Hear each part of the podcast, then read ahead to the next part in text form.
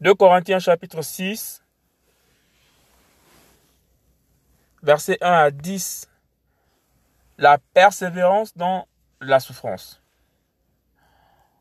Or, travaillons ensemble avec lui. Nous vous prions aussi de ne pas recevoir la grâce d'Élohim en vain.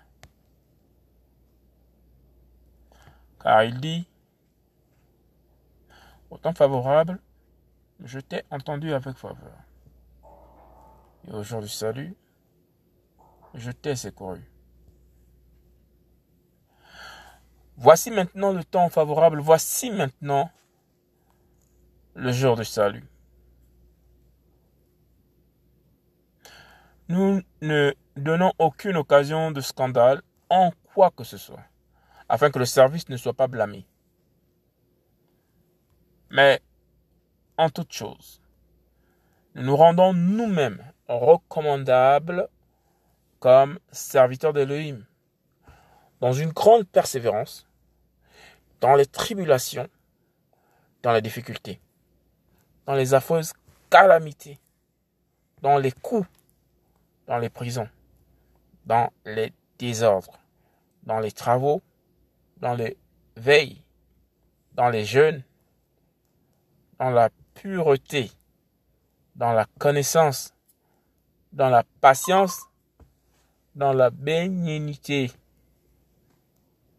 dans un esprit saint, dans un amour sincère, dans la parole de la vérité, dans la puissance d'Élohim, à travers les armes de justice que l'on porte à la main droite et à la main gauche, à travers la gloire et l'ignominie, à travers la calomnie et la bonne réputation.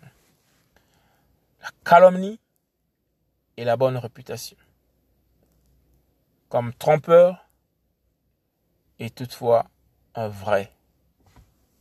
Comme inconnu, mais bien connu. Comme mourant. Mais voici, nous vivons. Comme châtié, mais non mis à mort. Comme attristé, mais toujours joyeux. Comme pauvre, mais nous faisons beaucoup de riches. Comme n'ayant rien et possédant toutes choses. De Corinthiens chapitre 6, versets 1 à 10, la persévérance dans la souffrance.